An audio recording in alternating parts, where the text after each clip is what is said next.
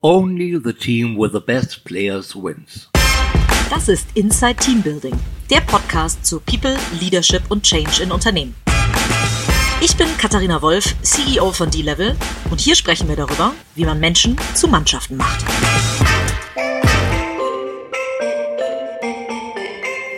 Hallo und herzlich willkommen zu einer neuen Ausgabe von Inside Team Building. Heute mal nicht in einem Berliner Hinterhof, sondern direkt mittendrin am Hackischen Markt oder fast am Hackischen Markt äh, beim Lufthansa Innovation Hub. Und bei mir sitzt der Geschäftsführer und CEO vom äh, Lufthansa Innovation Hub, Gleb Tritus. Gleb, vielen Dank, dass ich hier sein darf und dass du dir die Zeit nimmst. Sehr gerne, vielen Dank für die Einladung. Lieber Gleb, jetzt musst du ähm, uns erstmal erzählen, was genau dieses Lufthansa Innovation Hub macht ähm, und ähm, so ein bisschen deine Historie äh, wie du dazu gekommen bist. Sind gleich wieder zwei Fragen in einem. Das wurde mir schon häufig vorgeworfen in diesem Podcast. ähm, äh, denn du bist tatsächlich einer dieser, dieser ganz gesuchten Profile, ähm, ehemals äh, Gründer und Geschäftsführer von Startups und dann irgendwann zum Konzern gegangen. Zur Hohe Wein, ja, gleich zum Anfang. Super. Genau, genau. Äh, ah. Von daher erzähl doch vielleicht erstmal ein bisschen deine ähm, Story. Woher kommst du und dann, was macht das Lufthansa Innovation Hub? Sehr gerne. Also, ich komme tatsächlich äh, aus diesem ja, Tech- und Startup-Ökosystem, habe die längste Zeit dort dort verbracht. Äh, habe zehn Jahre lang mal mit mehr, mal mit weniger Erfolg gegründet. Habe 2005 tatsächlich angefangen im äh, Online-Marketing-SEO-Kontext. Habe da erstmal so eine ganz kleine SEO-Agentur aufgebaut, äh, ein Stück weit bevor es wirklich diesen Begriff SEO gab. Da haben wir auch noch ein bisschen das Ganze ein bisschen anders genannt äh, und haben uns da ein peu à peu fokussiert auf die systematische Produktion von suchmaschinenoptimierten Content. Ja, und haben das dann irgendwann skalierbar abgebildet und haben mit verschiedenen Tools letztendlich Kunden wie der Deutschen Deutschen Telekom, Scout24, ProSieben und so weiter geholfen, einfach unter bestimmten Begriffen besser gerankt zu werden. Das war so die erste Gründung, die war auch relativ erfolgreich und die Firma besteht bis heute und macht eigentlich same same, eigentlich ja, vor 14 Jahren. Ja, also vor, das wollte ich gerade fragen, wann gab genau. es denn noch kein SEO, genau? Genau, genau, vor 14 also 2005, Jahren, okay. genau. Ja. So. Und, und dann habe ich so einen wilden Ritt von Web 2.0 bis hin zu, sagen wir, die, die dritte Welle äh, äh der Gründung in, in Berlin äh, mitgemacht, habe 2007 einen Laden namens Townstar gegründet, das war dann sowas wie Quipe für die Älteren unter uns und Yelp, ja, also eine Bewertungsplattform für Restaurants, Hotels etc. pp. Äh, war dann so semi-erfolgreich, haben wir dann so ein Fire Sale dann, dann äh, weitergegeben, äh, gelandet dann irgendwann bei Ströer. Äh, haben dann 2009 einen Shopping-Club gegründet namens Posh Posh. Das war letztendlich so ein West Wing äh, by VIP Brands for Friends Modell für äh, Prestige Kosmetik, ja, also Düfte, Make-up, alles was du irgendwie bei Douglas äh, finden würdest. Ähm, das haben wir dann pivotiert auf einen Großhändler für Kosmetik, der wiederum andere E-Commerce-Player bis heute beliefert. Das hat dann okayisch geklappt im zweiten Anlauf. Und dann war ich 2012 ähm, ähm, einer der ersten Gründer bei Epic Companies. Das war der Company Builder von Pro7 Sat1. Und da haben wir zusammen mit ein paar anderen Jungs hier aus Berlin ein Last-Minute-Ticketing-Anbieter gebaut namens Today Tickets. Das war sowas wie Groupon für Live-Entertainment. Das heißt, du konntest mit einem starken Abschlag sehr Last-Minute Konzertkarten, Fußballtickets, Theater etc. pp. erwerben und dann äh, mit deinem Handy quasi an die Abendkasse gehen und, und äh, Eintritt bekommen. Und äh, das haben wir dann mit Epic gemacht. Das war auch ein, eine große Achterbahnfahrt, äh, haben wir dann am Ende verkauft. Ist heute Teil von Tiketi. Ja, das ist äh, so ein, äh, das Eventbrite Südamerikas und vor kurzem letztendlich auch bei Eventbrite gelandet. Also Tiketi wurde gekauft und damit auch unsere Plattform ja, mit ähm, Punkt. So und dann bin ich von von Epic, von Today Tickets letztendlich bei der Lufthansa gelandet und das war wirklich Serendipity Equity durch und durch. Also wir waren gerade im Prozess, die Firma zu verkaufen und parallel war die Lufthansa in Gestalt des damaligen Assistenten des CEOs, Carsten Spohr, äh, in Berlin unterwegs, um mal so ein bisschen vorzufühlen, was geht denn so in puncto Digitalisierung und lohnt es sich so ein Digitallabor aufzumachen, was es damals schon links und rechts mal gab.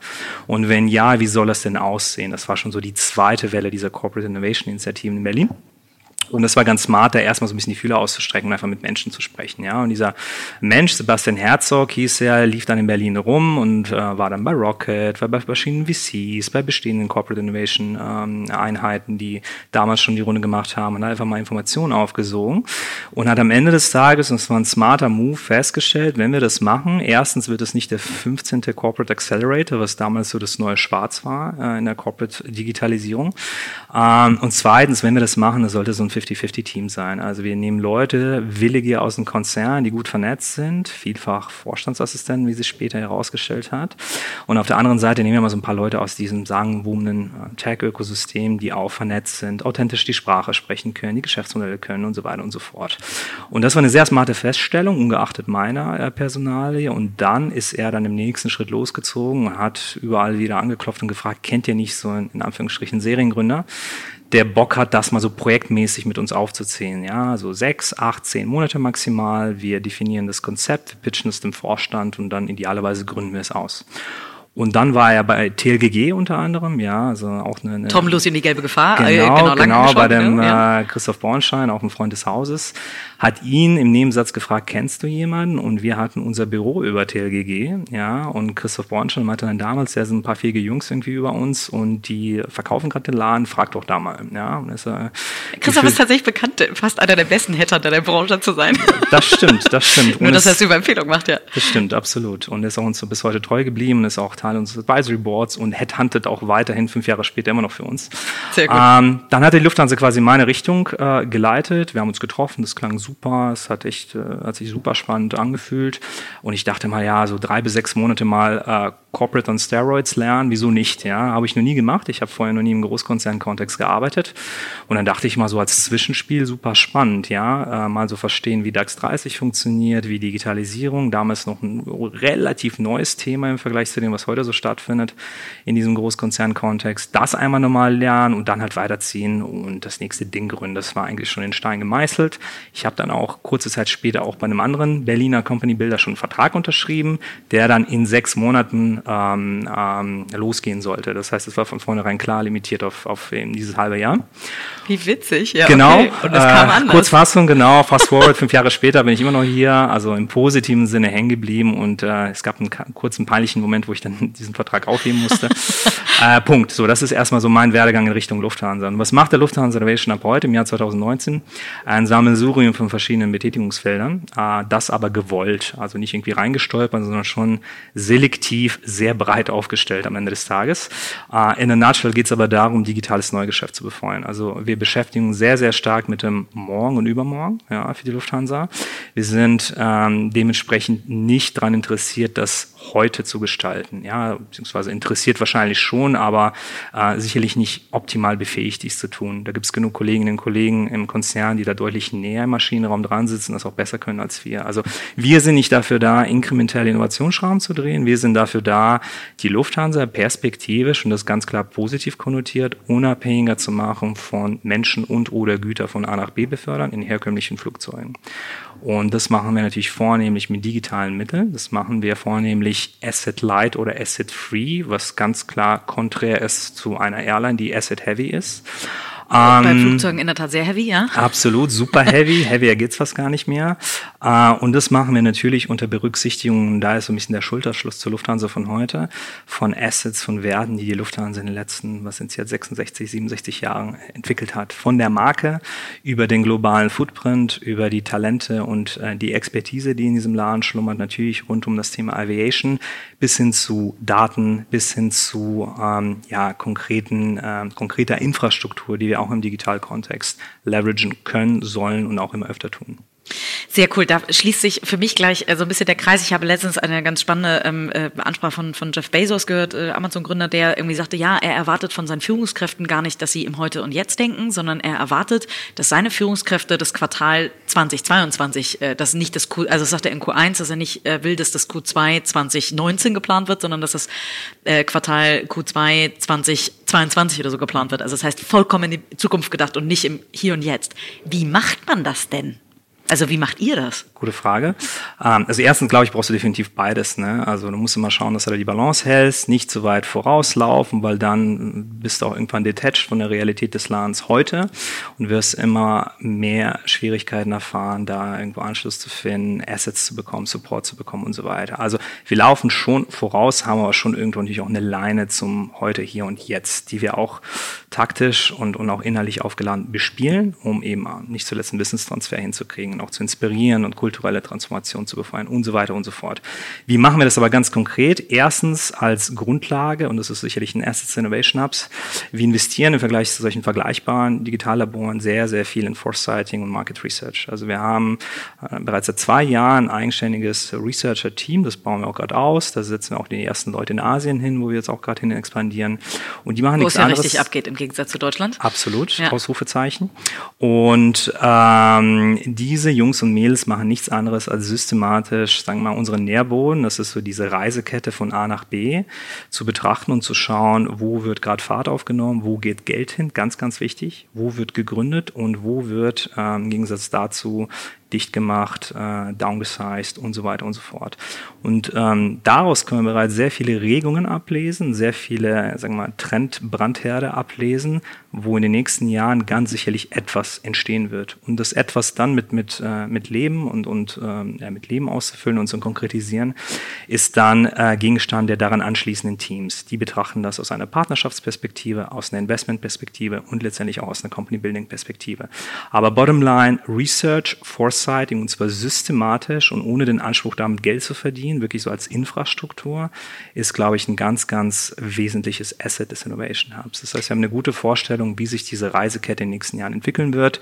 Vielfach sind das Hypothesen und Bauchgefühle, immer öfter sind es aber auch klar hergeleitete Trends, die sich niederschlagen in Venture Capital Funding, in Gründungsdynamik etc. pp. Genau, und äh, in der Tat, ähm, wenn ich so Research höre, das ist ja in der Tat nur der, der Startpunkt. Ähm, ihr seid eben nicht, das hast du selber gesagt, nicht kein Accelerator, der sich irgendwie extern andere Startups anguckt, sondern Ganz ihr wichtig. baut halt selber. Genau. Ähm, äh, und das finde ich auch so den, den spannenden Punkt, den ich auch letztens mit äh, Carsten Tackert von, von Hilti äh, besprochen habe, der auch sagte, ja, der selber bei BCG so viele Konzerne dabei beraten hat, einen dieser wunderbaren Accelerator oder Innovation Hubs äh, aufzubauen. Und ähm, eben im Vorgespräch haben wir ähm, äh, gesagt, ja, äh, eigentlich ist das ähm, äh, euer Hub ja eigentlich gar kein Hub mehr in dem Sinne, wie man es vielleicht heute verstehen würde, sondern eigentlich ein, ein Product Builder oder ein Product, eine Product Company. Ihr, ihr baut ja tatsächlich selber. Beschreibt mal so ein bisschen, wie so ein Prozess ist. Nehmen wir mal an, eure Researcher aus Asien oder wo auch immer, mhm. äh, die sagen euch hier, da ist eine Marktopportunity. Mhm. Ähm, bis wohin geht's tatsächlich? Bis wohin baut ihr, wenn ihr nicht investiert zum Beispiel? Mhm. Ähm, also wir haben grundsätzlich drei Einfallstore, wie Ideen hier reinkommen können. Das erste ist wirklich proaktiv geresearched durch dieses Discover-Team, wie wir es nennen. Ähm, der zweite Impulskanal ist der Lufthansa-Konzern. Das heißt, wir haben immer öfter Kollegen aus den Fachbereichen, die an uns herantreten und sagen, ich habe da mal was gesehen, ich habe eine Idee und so weiter. Und da ist immer öfter extrem wertiges Zeug dabei auf gut Deutsch. Und wir haben die Perspektive Ökosystem. Also jetzt haben wir langsam einen Footprint, wir sind recht bekannt und, und umtriebig, haben ein ordentliches Netzwerk. Das heißt, immer öfter kommen VCs und auch wirklich einzelne Unternehmer und Business Angels auf uns zu und argumentieren aus der Marktperspektive. Ich habe da was vernommen, ich habe gerade investiert und so weiter und so fort. Ist das nicht relevant ja, für euch? So, äh, aus diesen drei Perspektiven vernehmen wir Impulse. Diese Impulse gießen wir in Hypothesen, ja, also relativ platt nach Lean Startup, Mehrwerthypothese. Welches Problem wollen wir lösen? Und daran anschließend Skalierungshypothese. Wenn wir das Problem auf eine bestimmte Art und Weise lösen, wie wollen wir es groß machen? Wie skalieren wir das? Und da sind wir ganz äh, knietief im üblichen Tech-Ökosystem, Schnack, Performance Marketing etc. pp.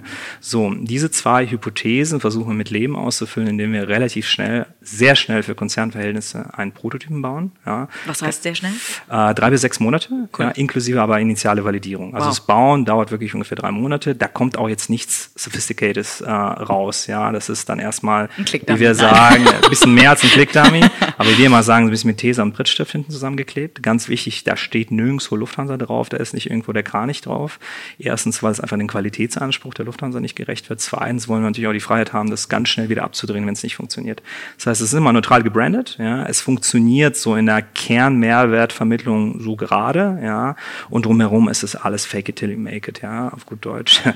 ähm, so, wir bringen das raus. Das kann eine App sein, eine Website. Das kann auch vielfach wirklich so ein, so ein, so ein, ja, ein Sammelsurium von Mockups sein hauen Reichweite drauf. Auch hier ganz klassisch Performance Marketing, Facebook, Google, immer öfter LinkedIn im geschäftsreisenden Kontext äh, und schauen einfach, ob wir diese zwei initialen Hypothesen in irgendeiner Form äh, validieren können. Ja, gibt es da irgendein Engagement, was wir vernehmen können äh, oder kommt es überhaupt nicht an? Und wenn wir ein Engagement vernehmen, versuchen wir es ganz klassisch Build, Measure, Learn mäßig sukzessive zu verbessern und so langsam ein annehmbares Produkt daraus zu machen. Und das dauert in der Regel sechs Monate. Wenn der Konzern involviert ist, stellenweise auch ein bisschen länger, aus guten Gründen. Äh, und am Ende müssen wir einfach uns in die Augen schauen und sagen, so ja, wir wollen das weitermachen. Dann müssen wir sozusagen unseren internen Venture Capital Fund und dafür Funds freiräumen. Oder nein, äh, und da gibt es zwei Wege. Einmal Ausstieg, wir cutten das, nächstes Thema. Oder nein, wir gehen die Hypothese mal von der anderen Seite an und versuchen vielleicht einen anderen Prototypen zu bauen und so weiter.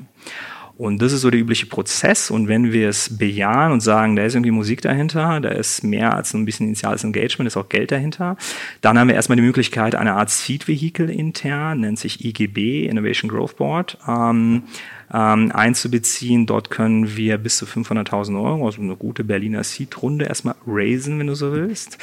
Äh, mit diesem Geld das Thema weiter validieren, weiter substanzieller ähm, ja, ausstanzen, wenn du so willst. Wenn es dann immer noch fliegt und wir wirklich dann schon mit einem sehr klaren Business Case in der Hinterhand das Gefühl haben, das ist eine eigenständige Firma wert, das wollen wir ausgründen, dann müssen wir A, Vorstand etc. pp. einbeziehen, dann gibt es einen klassischen breiten Konzernprozess. B, haben wir dann nochmal so eine Art Growth Vehicle, äh, nennt sich Lufthansa Digital Fund und da können wir nochmal äh, bis zu 5 Millionen Euro, also auch hier so eine gute deutsche Series A raisen, um das Thema dann auszugründen und wirklich nachhaltig im Markt zu positionieren. Wie viele Ideen, du sagtest gerade, manche müsst ihr auch wieder verwerfen. Ähm, viele, äh, die sich, glaube ich, nicht täglich damit beschäftigen, können sich gar nicht vorstellen, wie viel Fehler man machen muss, bevor mal eins dabei ist, was, was gut funktioniert. Wie viele Ideen habt ihr als in den letzten Jahren verworfen und wie viele habt ihr bejaht? Ich glaube, wir sind da in der üblichen Venture Capital Quote unterwegs. Ne? Also wir haben so zehn Würfe, eins davon wird was und mündet auch in einer Ausgründung pro Jahr. Äh, dann haben wir eins, das ist so, ja, zum Leben, zu wenig, zum Sterben, zu viel. Da müssen wir nochmal gucken, ja. Und der Rest ist ganz klar dann spätestens nach sechs Monaten in der Regel dann äh, von den Maschinen äh, gecuttet, ja, und, und äh, stirbt vorläufig zumindest den Tod, ja. Also wirklich eine Idee auf zehn Würfe bleibt haften und wird von uns länger als zwölf Monate verfolgt. Okay, jetzt kommen wir eigentlich zu dem eigentlichen Thema dieses Podcastes, äh, so ein bisschen die People-Perspektive. Ähm, wenn man jetzt so einen, einen Konzern so transformiert, wie es ja auf eine etwas, also wie ich finde, sehr, sehr spannende und etwas andere Art und Weise macht, ähm, hat man ja auch, äh, könnte ich mir vorstellen, den Vorteil, dass man nicht ganz so viele Leute dabei auf dem Weg verlieren muss. Also eine Deutsche Bank zum Beispiel ähm, kommt ja immer wieder und Siemens und Co. müssen immer auf der einen Seite ganz, ganz viele Menschen entlassen und auf der anderen Seite ganz viele Menschen einstellen. Ähm, natürlich gibt's das mit Sicherheit auch mal partiell bei der Lufthansa, aber zumindest äh, grasieren da jetzt nicht diese ganz krassen Zahlen. Ähm, ist das auch so, dass es als weniger Angst, also wird Digitalisierung bei der Lufthansa weniger angstreich wahrgenommen als in anderen Konzernen, sofern du den Vergleich sehen kannst? Zumindest sind wir in einer besseren Position, das weniger angstreich ähm, zu transportieren und zu erklären, weil, wie du auch eben schon Axel Springer äh, Beispiel angeschnitten hast, wir da so ein bisschen weiter weg sind. Ja, es ist eine verhältnismäßig geschützte Branche. Es ist eine durch und durch regulierte Branche, vielfach von proprietärer Technologie durchtriebene Branche. Dementsprechend sind die äh, Barriers to Entry für diese viel zitierten digitalen Disruptoren definitiv höher als jetzt beispielsweise im Handel, im Mediensektor und so weiter. Das heißt, wir haben den Luxus, da einen etwas längeren Anlauf nehmen zu dürfen und äh, die Belegschaft, das Mindset des Konzerns und auch unsere strategische Ausrichtung substanzieller und auch über längeren Zeitraum hinweg drauf vorzubereiten. Ja. Da sind andere Branchen, wo schon der Vorgarten ganz klar brennt, sicherlich in einem anderen, äh, anderem Drang unterlegen. Ja.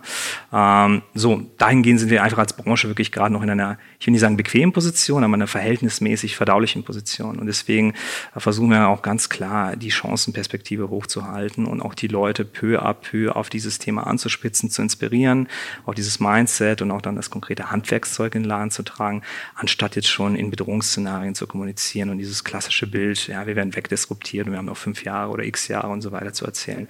Also da ist noch so ein bisschen eine gewisse Latenz im Aviation-Kontext unterwegs und da ist in keinster Weise der Vergleich ähm, realistisch zu, zu Financial Services oder zu Medien oder zu Handel, wo, wie gesagt, schon der Vorgarten ganz klar am Brennen ist.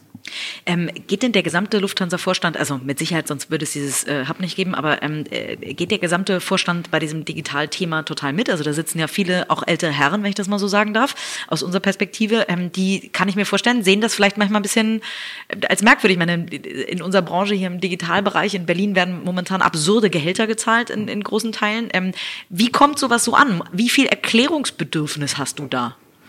Es kommt darauf an, wie so oft. Also grundsätzlich sind die da, glaube ich, offener, als man vielfach äh, vermuten vermag. Gleichwohl natürlich auch immer öfter äh, oder nach wie vor zumindest äh, kritisch, was auch in Ordnung ist, weil im Kern betreiben sie eine Airline-Gruppe, die sehr gut funktioniert, äh, in einer Branche stattfindet, die sehr konstant überdurchschnittlich wächst und dementsprechend auch noch im Kerngeschäft eine große Zukunft hat. Also es ist nicht so, dass wir in fünf Jahren nicht mehr fliegen werden. Und dementsprechend ist es vollkommen okay, dass sie immer noch sehr stark aus einer Kerngeschäftsbrille und aus dem Hier und Jetzt argumentieren argumentieren. Äh, nichtsdestotrotz, klar, äh, die Auffassungsgabe äh, ist immer wieder ein Thema und die hat sich in den letzten fünf Jahren, seitdem wir dabei sind, ob das jetzt eine Korrelation ist oder nicht, äh, will ich jetzt nicht beurteilen, äh, vielfach verbessert und äh, nicht zuletzt dafür gesorgt, dass wir sehr viele Premieren im digitalen Kontext in der Lufthansa feiern konnten. Also wir waren die erste Airline 2014, die beispielsweise wirklich eine Market Standard API gelauncht hat. Ja, heute haben vier Prozent aller Airlines eine API. Es ist nicht der Rede wert. wir haben das erste wirklich nennenswerte digitale Company Building mit einem signifikanten Funding dahinter im Airline-Kontext weltweit auf die Beine gestellt. Äh, wir haben als erste eine solche Einheit ins Leben gerufen, die auch bis heute branchenweit äh, mehr denn je als Speerspitze verstanden wird und so weiter und so fort. Also wenn der Benchmark die Aviation-Industrie ist, sind wir überdurchschnittlich auffassungsbereit und auffassungsfähig im Vorstand ohne Frage, und auch in den Levels darunter. Wenn wir uns jetzt, wie gesagt, mit den etwas stärker bedrohten Industrien vergleichen und benchmarken, Medienhandel etc. pp., ist das sicherlich noch ein ordentliches Delta. Ja, aber auch hier, wir haben halt noch ein bisschen Zeit. Wir können uns noch freischwimmen und äh, uns hier und wieder auch leisten, nicht ganz so mit dem Kopf durch die Wand zu laufen, wie halt in anderen Industrien. Aber grundsätzlich ist die Tendenz eine extrem positive und wir haben mittlerweile halt, sag mal, institutionalisierte Plattformen, wie zum Beispiel ein Gremium namens namens Digital Executive Board, wo der Vorstand regelmäßig ähm, am Tisch ist und dafür antritt, Digitalthemen mit uns zu diskutieren. Das gab es halt vorher nicht. Das musste halt dann stattfinden, wenn gerade die Gelegenheit dafür da war. Und äh, dementsprechend war es auch schwieriger. Jetzt gibt's Regeltermine, jetzt gibt's eine Digitalstrategie, die ganz klar über alle Innovationshorizonte hinweg bis hin zum Übermorgen ähm, Ambitionen äußert und niederschreibt. Und jetzt gibt's auch mehr denn je auch in der Lufthansa Digital Minded Talent, ähm, was auch befähigt ist, äh, diese Dinge anzugehen. Und da haben wir in den letzten fünf Jahren definitiv einen Riesensprung gemacht. Also da ist das Glas mehr als halb voll. Das heißt aber auch bei Gehältern, also um noch einmal auf diesen Punkt zurückzukommen, ähm, äh, ich meine, ein guter äh, Programmierer ähm, verdient äh, leicht 80.000. Ja. Äh, Im Online-Marketing ist es fast noch krasser. Die guten Data-Driven Online-Marketeers sind ganz schnell im sechsstelligen Bereich. Ähm, Gehälter, und das merke ich immer wieder, die auf Konzernseite, obwohl Konzerne eigentlich die sind, die immer vermeintlich gut zahlen, die die vollkommen, wo die mit den Ohren schlackern und sagen, das kann doch gar nicht wahr sein. Ähm, als ich noch so und so weiter. Und dann kommt die äh, Geschichte, ähm, äh, Papi erzählt aus dem Krieg in Anführungszeichen, also komme ich mir manchmal auch schon vor. Ähm, da hat nie jemand gezuckt bei Gehältern? Regelmäßig bis heute. Okay. Riesenthema. äh, um es ganz offen zu spielen, also wären wir an die Gehaltsbänder der Lufthansa gebunden, könnten wir nicht stattfinden. Das ja. heißt, die Leute, die wir haben, könnten wir nicht attracten. Ja. Damit geht einher, dass wir eben aus allen HR-Prozessen und auch Gehaltsbändern der Lufthansa Group zum Glück äh, ausgenommen sind. Ja. Ah, okay. Äh, und natürlich ist das eine fortwährende Diskussion, äh, die bis heute stattfindet, auch im Jahr fünf, die auch nochmal ein bisschen weiter zu spinnen ist in Richtung, geben wir Anteile aus, wenn ja, wie viele und so weiter und so fort. Also das ist ganz klar ein Thema, wo wir immer noch groß argumentieren müssen und wo wir immer Sonderrechte, Extrawürste und so weiter verhandeln müssen, weil wir sagen, ansonsten kriegen wir diese Leute nicht. Das ist eine Grundsatzentscheidung. Also wenn wir uns hier in Gehaltsbänder eines DAX 30 reinpressen, äh, weil es die Governance erstmal so vorsieht, wird das Ding so nicht funktionieren. Und das ist zum Glück angekommen, äh, ist aber jetzt auch nicht in Stein gemeißelt. Da haben wir immer noch regelmäßig tatsächlich Reibung und Diskussion rund um das Thema. Okay, wenn ihr komplett losgelöst seid ähm, von den HR-Prozessen von der Lufthansa, wie rekrutiert ihr? Ich glaub, Oder was für Prozesse habt ihr? Wir rekrutieren nicht anders als jeder nennenswerte Tech-Player in Berlin, sage ich mal. Also äh, es machen sehr, sehr viel Active Sourcing. Wir investieren extrem viel in, in, in wirklich Relationship Building and Maintenance und Netzwerken. 99 Prozent von uns kommen aus diesem Ökosystem. Wir haben genau einen Lufthanseaten an Bord. Oh, wow, okay. Oh, genau. wie fühlt der sich denn? der fühlt sich äh, gut.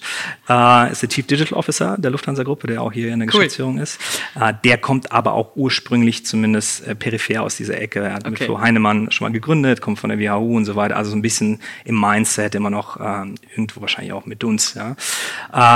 Ähm, so, wir haben Leute quasi aus diesem Ökosystem und dementsprechend ist auch unser ganzes, äh, sag mal, unsere People and Organization ähm, Thematik total am Markt ausgerichtet. Wir machen sehr viel Active Sourcing, wir laufen auf Events rum, wir gehen sehr viel über persönliche Netzwerke. Fast alle Key Hires haben wir eben über persönliche Netzwerke gezogen. Ja, ich kenne jemanden, der kennt jemanden und so weiter. Und wenn ähm, gar nichts mehr geht, ruft man Christoph Bornstein. Ansonsten Christoph Bornstein oder die Level immer öfter. Genau. Ja, ganz wichtig. ähm, und sehr, sehr wenig über den klassischen Weg, der eher in der Lufthansa stattfindet. Also wir machen keine Anzeigen, wir machen keine Recruiting Days freilich, äh, wir machen keine Referral-Programme und so weiter. Ne? Also es ist sehr viel Active Sourcing, sehr viel Netzwerk, wird auch nicht anders äh, funktionieren. Ja? Also äh, Gründerszene, Stellenanzeigen in allen Ehren, aber die Leute, die wir haben wollen, das ist schon eine sehr spitze Zielgruppe, weil wir irgendwo zwischen Konzern und Tech-Ökosystem suchen, die meldet sich in der Regel nicht. Äh, und die fünf Leute, die es da überhaupt gibt in Berlin, da musst du schon drum kämpfen und die musst du, die musst du quasi von, von der Seite irgendwo holen. Und äh, Punkt, ja. Und, unsere äh, oberste HRlerin kommt von Lisara, dementsprechend ist es auch äh, so das Mindset, was wir, was wir hier äh, kultivieren. Und die Leute, die wir holen, sind wiederum auch nichts anderes gewohnt. Ja, die kommen von Project A, die kommen von Zalando, die kommen von Pro7 und, und anderen, die dann eher ein bisschen näher am Tech-Thema drin sind und die wurden auch noch nie anders recruited, auch noch nie anders angesprochen. Das heißt, wir machen keine Assessment Center, wir machen keine Recruiting Days etc. pp dieser War for Talent, in dem ihr euch ja nun auch bewegen müsst, weil du sagst, ihr habt äh, spezielle Profile, die auch viele andere haben wollen. Ähm, eure HR von Ledara kann ich mir vorstellen, dass die auch ein, zwei andere Anfra Anfragen hatte, wahrscheinlich eine auch von uns. Äh, ähm, dieser, äh, wie, wie geht ihr damit um? Also welchen Stellenwert hat das Thema People bei euch und wie gebt ihr dem Ausdruck? Ähm, auch wenn es so ein bisschen generisch klingt, das ist, äh, das ist der absolute Kern, der Kernpfeiler. Also das ist auch ein wesentlicher Teil unserer äh, Kosten. Ja, das heißt, alleine deswegen ist das schon extrem präsent. Und es ist, wie eben schon angeschnitten, regelmäßiger Gegenstand der Diskussion, wo wir uns halt sehr viele Freiräume erkämpfen und auch erkämpfen müssen und weiterhin wollen. Ja, sei es in finanzieller Natur, sei es beim ganzen Thema Incentivierung bei Ausgründung, bis hin zu, wie sieht eben der Recruiting-Prozess aus und welche Perks geben wir, welche Packages schnüren wir. Ja, da verlangen wir schon dem Konzern sehr viele Extrawürste ab und da kämpfen wir auch vehement äh, für, weil wir ansonsten einmal mehr nicht stattfinden können. Also extrem hoher Stellenwert. Ähm, wir äh, investieren extrem viel in, sag mal so, Culture Forming uh, Activities. Uh, wir versuchen, uh, die Leute durch Fortbildung, sonstige Retention ähm, Maßnahmen möglichst lange zu halten, was zunehmend schwer wird. Wir haben 230 Digitallabore in Deutschland und die kloppen sich alle um dieselben fünf Leute, wenn du so willst. Ja. Ja. Äh, und wenn Corporates eins vielfach haben, dann ist es Geld. Das heißt, es ist auch ein schwieriges Marktumfeld, was Gehälter angeht, wie auch schon eben angeschnitten. Und dementsprechend behüten wir und entwickeln wir die Leute mit, mit großer Hingabe und auch großem finanziellen und zeitlichen Aufwand. Ansonsten wird es hier nicht funktionieren. Gab es mal einen Fehlheier? Oh ja, äh, einige auf jeden Fall, gerade in dieser Lernphase, ja. Also äh, wir sind jetzt fünf Jahre unterwegs. Die ersten drei Jahre waren qua Auftrag explorativ. Das heißt, diesen Monat links laufen, nächsten Monat rechts und so weiter. Sehr viele Moving Targets, will ich mal sagen. Und äh, da war das Management von Erwartungshaltung eine riesen Herausforderung. Ist es bis heute? Mittlerweile ist es deutlich eher ein sicheres Fahrwasser. Aber wir waren halt gerade so im Zenit des Innovation Hubs in dieser Explorationsphase super volatil und das hat natürlich Leute verheizt, ja, und das haben wir vorweg nicht gut abgefedert, nicht gut erkannt. Und fernab davon hat man natürlich links und rechts auch mal daneben gegriffen und war zum Beispiel geflasht von großen Namen am Lebenslauf, stellenweise auch guten Referenzen, die sich nein, als nicht ganz so substanziell erwiesen haben. Aber ich glaube, das ist vollkommen normal und äh, passiert auch dem Besten links und rechts. Also da sind wir super entspannt, solange wir da was daraus lernen konnten und unseren Prozess und unsere Cultural-Schablone insbesondere auf der Basis schärfen konnten, war es am Ende auch nicht irgendwo ein Verlust, sondern wir haben da schon irgendwie versucht, mal was Positives rauszuziehen und eben unseren Prozess und, und unsere Vorstellung vom idealen Mitarbeiter fortwährend zu kalibrieren. Jetzt hast du gerade angesprochen, äh, gerade am Anfang habt ihr äh, natürlich auch mal, äh, greift man auch mal daneben, klar, da hat man auch ganz häufig, da heiert man lieber, bevor man niemanden heiert, irgendjemanden Absolut, in Anführungszeichen. Ja. Ähm, welche Wachstumsschmerzen gibt es denn oder gab es jetzt in den letzten Jahren bei euch sonst auf People-Seite? Mhm. Ähm, also erstens generell die klassischen Wachstumsschmerzen. Wir sind so ein kleines Team, wir sind jetzt 30 Mann. Äh, so, oh. äh, das ist für ein Lab jetzt schon oberes Mittelfeld, ja. für äh, High Growth Startup Berlin noch sehr klein. Nichtsdestotrotz allein schon der Sprung von 15 auf 30, das ist in der vollen Bandbreite die übliche Herausforderung. Jetzt gehen wir in die nächste. Was ist denn die übliche Herausforderung? Du hast es jetzt schon ein paar Mal gemacht, aber äh, für alle, die, also wir sind jetzt 14, von daher, äh, und haben jetzt gerade vier geheiert. Jetzt bin ich gespannt, was ab 15 kommt. ein wesentliches Thema zum Beispiel Kommunikation. Ne? Also du kultivierst natürlich in dieser kleinen Runde am Anfang äh, so eine Basisdemokratie. Jeder kriegt alles mit, jeder darf mitreden, jede Meinung wird wertgeschätzt, jede Meinung findet statt. Das ist auch weiterhin sicherlich ähm, der Geist, den wir hier kultivieren. Realistisch kriegen wir es nicht mehr in 100 Prozent der Fälle hin. Das heißt, man muss auch akzeptieren, dass bestimmte Dinge an einem vorbeigehen und dass man nicht überall seine Meinung reingeben kann und sie auch gewürdigt bekommt. Ja, äh, klar, äh, also das, das soll niemals irgendwie umkehren in so eine Diktatur, um Gottes Willen. Ja, aber der Effizienz halber und der Fokussierung halber, die wir uns jetzt hier auf die Fahne schreiben, müssen wir die Leute darauf polen, dass sie eben mehr denn je eher in ihrem Bereich unterwegs sind und nicht immer auf der Metaebene äh, mitsprechen können und sollen. Die sollen sich nämlich auf das fokussieren, wofür wir sie dann auch eingestellt haben, wo sie auch gut sind und, und extreme Expertise aufbauen. Das ist zum Beispiel so ein Thema Kommunikation. Fortwährende Herausforderung sind wir, glaube ich, mehr denn je eingespielt, aber auch noch nicht äh, fertig gebacken. Also da gibt's noch, äh, da gibt's noch ähm, das ein oder andere Delta auszufüllen. Ähm, so, Thema Kommunikation. Äh, zweites Thema auch ganz klassisch, so der, der kulturelle Stretch. Ja, die erste Truppe ist noch sehr homogen. Wir haben auch hier Thema Kommunikation klar, ähm, sag mal, nahegelegte Werte, äh, einen klaren Track, den wir gemeinsam irgendwie auch aus, austrampeln, wenn du so willst. Äh, irgendwann kannst du das nicht mehr ähm, auf Kurs halten. Ja, irgendwann kommt ein Charakter rein, der ist fachlich super gut, der ist kulturell an eigenen Punkten kompatibel, an anderen nicht. Willst du deswegen absagen? Nein, weil die Organisation natürlich auf einer fachlichen Ebene wachsen muss. Und da fängst du an, die Kultur so ein bisschen zu stretchen, stellenweise auch ein bisschen zu äh, iterieren. Das ist auch okay, das musst du aber einmal mehr kommunikativ begleiten und äh, übergeordentlich irgendwo im Rahmen halten. Das darf jetzt nicht so ruckartig passieren, das muss halbwegs eingeführt werden, erklärt werden und so weiter. Äh, also dieser kulturelle Stretch ist auch eine ganz, ganz wesentliche Herausforderung. Und ähm, C, ganz klassisch, ähm, ja, die üblichen Phänomene. Da kommt sowas wie eine kleine Silo-Denke rein. Die ersten Teams formieren sich, die sagen, Scheukappen auf, ich mache das und du machst deins, ja. Ähm, Redundanzen entstehen, Informationsasymmetrien, ähm, Synergien, die eigentlich augenscheinlich sind, sind jetzt nicht im, in der täglichen operativen Realität gehoben und so weiter. Und das fängt Gefühl schon so ab 20 Mann, 25 Mann, drei, vier Teams äh, an und äh, verstärkt sich dann fortwährend. Und das ist so die nächste Bewegungsprobe. Jetzt sind wir 30, jetzt haben wir zwei Offices im Ausland eröffnet, sehr weit weg, in Singapur und Shanghai. Shanghai und da nochmal den Schulterschluss hinzukriegen auf 10.000 Kilometer Entfernung, insbesondere kulturell, äh, das Thema äh, Informationsasymmetrie halbwegs klein zu halten und so weiter, das ist nochmal a whole nother animal. Ähm, und das ist so die nächste Bewegungsprobe, die wir haben, so in Richtung 40 und äh, ja, noch mehr Employees dann im nächsten Jahr. Jetzt hast du gerade das äh, spannende Thema angesprochen, dass sich Silos bilden. Ähm, das kennt ja jedes Unternehmen. Die, bei den Corporates gibt es diese Silos und da wird, wird versucht, sie aufzubrechen. Ähm, der erste Schritt ist ja zu erkennen, dass es überhaupt Silos gibt oder dass sich gerade Silos bilden. Ähm, wie gehst du denn damit um? Du hast ja nun schon Companies aufgebaut, die größer als 30 waren. Wie gehst du denn damit um, wenn solche Silos entstehen? Wie löst du die möglichst schnell wieder auf? Da gibt es ein paar naheliegende Geschichten, äh, da hat sich jetzt nichts Neues, also wirklich äh, Kommunikation hochhalten, Plattformen für Kommunikation auch institutionalisieren, ja, also wirklich diesen fortwährenden Austausch hinkriegen, auch ferner von Slack, ja, super wichtig. Mhm. Äh, versucht die Leute in einen Raum zu kriegen, versucht da irgendwo den kleinsten gemeinsamen inhaltlichen Nenner herauszuarbeiten, der alle dann doch irgendwo auch inhaltlich an den Tisch bringt, super wichtig.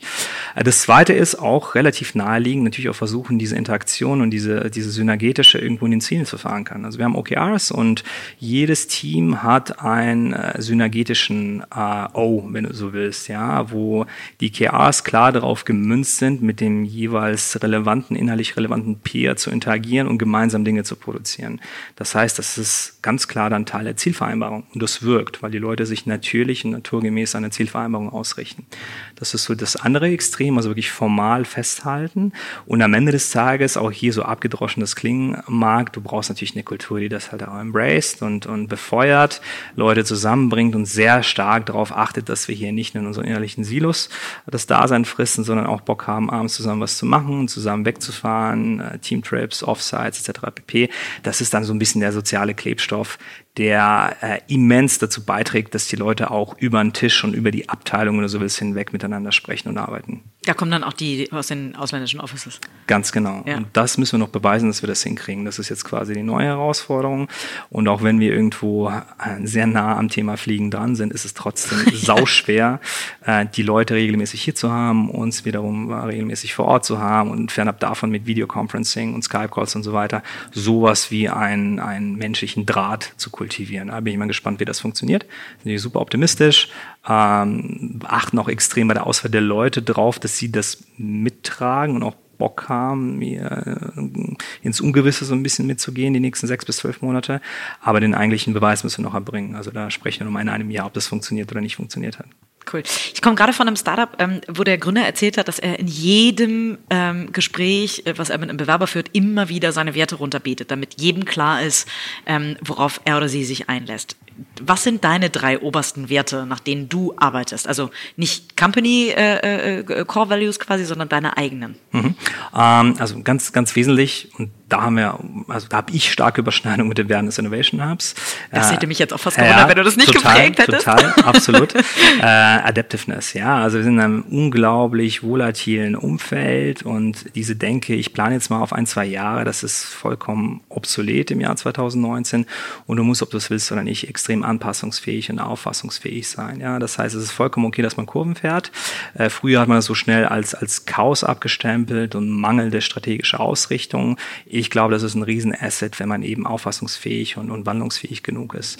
Und das meine ich gar nicht auf so einer kulturell-inhaltlichen Ebene, sondern ganz konkret in der operativen Realität. Ich muss damit klarkommen, Montag, Dienstag eine Sache zu machen, Mittwoch, Donnerstag vielleicht was gänzlich anderes. Ja, und das ist, glaube ich, so der Rhythmus äh, der New Work-Generation und insbesondere im Tech-Kontext ganz klar der Rhythmus, mit dem man sich arrangieren muss. Und das äh, clasht natürlich inhärent auch mit der klassischen Corporate-Denke. Und das ist auch ein wesentlicher kultureller Stretch, den wir in Richtung Lufthansa haben und den wahrscheinlich alle Digitallabore in Richtung ihrer jeweiligen Mutter haben.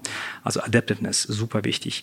Zweitens, und das ist ein ganz, ganz, ganz wesentlicher Wert von mir persönlich, der auch hier Niederschlag findet, einmal mehr, also ein bisschen Thought Leadership. Also klar, wir sind wir können nicht immer die Besten sein, wir können nicht, nicht immer alles wissen, aber wir haben schon den Anspruch, deutlich mehr als gefährliches Halbwissen ähm, zu kultivieren. Das hat auch die längste Zeit, das hätte die längste Zeit ausgereicht, gefährliches Halbwissen. Ja, haben wir mal ein paar bunte Bilder, die üblichen Buzzwords und so weiter. Äh, die, die ersten, sitzen bei McKinsey. Genau. ja, das hast du gesagt. ähm, da sitzen auch sehr viele schlaue Menschen. Aber absolut, absolut. Wir sind große Fans von McKinsey und allen anderen Beratungen ja. sowieso. Ähm, das hat aber die in den ersten Jahren dieser großen vermeintlich disruptiven Welle total ausgereicht, ja. Und wir haben relativ schnell gesagt, äh, wenn wir so hier diese Themen anfassen, dann haben wir den Anspruch, da ein ganz klarer Experte zu sein. Also wollen der Thought Leader sein innerhalb der Lufthansa Group für das Thema Travel und Mobility Tech. Das haben wir ganz klar äh, geschafft. Da ist ein Riesenhaken hinter. Ähm, so ziemlich alle Themen in dem Kontext, die irgendwie an den Konzern herangetragen werden, landen auf kurz oder lang bei uns und man bittet uns um unsere Expertise und nicht um die proforma Absegnung von irgendeinem äh, Schritt. Äh, der nächste Schritt ist, diese Thought Leadership weiter außerhalb der Lufthansa zu kultivieren, weil wir extrem daraus zerren, talentmäßig, opportunity-mäßig. Also wir kriegen äh, Angebote von VCs, von Seriengründern, die gerade was aufziehen wollen im Travel-Bereich ähm, und so weiter, die nur an uns herangetragen werden, weil die Leute uns authentisch abkaufen, dass wir wissen, wovon wir sprechen. Und das ist im Corporate-Kontext alles andere als, als selbstverständlich, zumindest was Digitalisierung Digitalisierung ähm, angeht. Also Thought Leadership, ganz, ganz wichtig. Und am Ende des Tages ähm, ist eine gewisse, und das bricht wahrscheinlich mit dem ersten ähm, Wert der Anpassungsfähigkeit, du musst trotzdem nicht irgendwo eine, eine gewisse, einen gewissen roten Faden kultivieren, eine gewisse Kontinuität haben. Ähm, auch im Lebenslauf? Auch im Lebenslauf? Jein ja, ja. Ich glaube, äh, also zum Beispiel mein Lebenslauf ist sehr zickzackmäßig, zumindest was die Themen angeht. Also ich habe im Kosmetikbereich was gegründet, ich habe im SEO-Kontext was gegründet und so weiter. Solange ich das in einen klaren Kontext setzen kann und, und auch erklären kann, wo da die gemeinsamen Nenner waren, ist das vollkommen fein. Wenn ich dachte jetzt eher an die Jobhopper. Eine Jobhopper. die irgendwie ähm, ein Jahr, äh, ne, wie, wie, wie, sagen die so häufig ja, ein Jahr bei McKinsey, dann mal ein Jahr bei Rolli und dann. die klassische Berliner Krankheit, wenn du so willst. Ja, ja. Nee, das ist, das ist tatsächlich eher, ich will nicht sagen Red Flag, aber das ist schon etwas, wo wir zusammenzucken. Das sehen wir sehr oft und das hat auch meistens irgendeinen Grund, wieso das die Leute tun. Ja. Klar, die übliche Story ist dann, ich möchte möglichst viel aufsagen und sehen. Das ist auch okay. Die explorative Phase sei jedem zugestanden. Die hat mir auch. Ab einem gewissen Grad erwarten wir schon eine gewisse Kontinuität und zumindest einen, einen klaren, äh, klar umrissenen roten Faden. Und das ist wahrscheinlich der dritte Wert. Ne? Also irgendein ein Narrativ musst du in deiner Karriere haben und das musst du auch authentisch vortragen können und da musst du auch authentisch was mitgenommen haben entlang dieses Narrativs. Ähm, also gewisse Kontinuität, Beständigkeit, zumindest im Kern. Ja? Äh, das muss nicht inhärent brechen mit dem geäußerten Anspruch äh, der Anpassungsfähigkeit, äh, muss man vorbringen. Und auch das ist, obwohl der Innovation Hub links und rechts echt ausgebrochen ist in den letzten fünf Jahren, ganz bewusst, ähm, etwas, was ich hier ganz klar sehen würde. Also im Kern machen wir immer noch das, wofür wir 2014 angetreten sind. Die Vehikel, die Formate und stellenweise auch die Leute und die, die Profile, die wir da suchen, haben sich aber verändert. Ja, aber wir können erklären, wieso und mit welchem Ziel und wir können da auch eine gewisse Entwicklung äh, verargumentieren, glaubwürdig verargumentieren. Wie stellst du denn sicher, dass die Leute in diese Kultur passen? Also jetzt kannst du im, im Recruiting, wie gesagt, äh, ne, wie der Gründer im, im, im jedem Gespräch deine, deine Werte runterbeten. Ähm, was stellst du denen für Fragen, um herauszufinden, ob die dazu passen?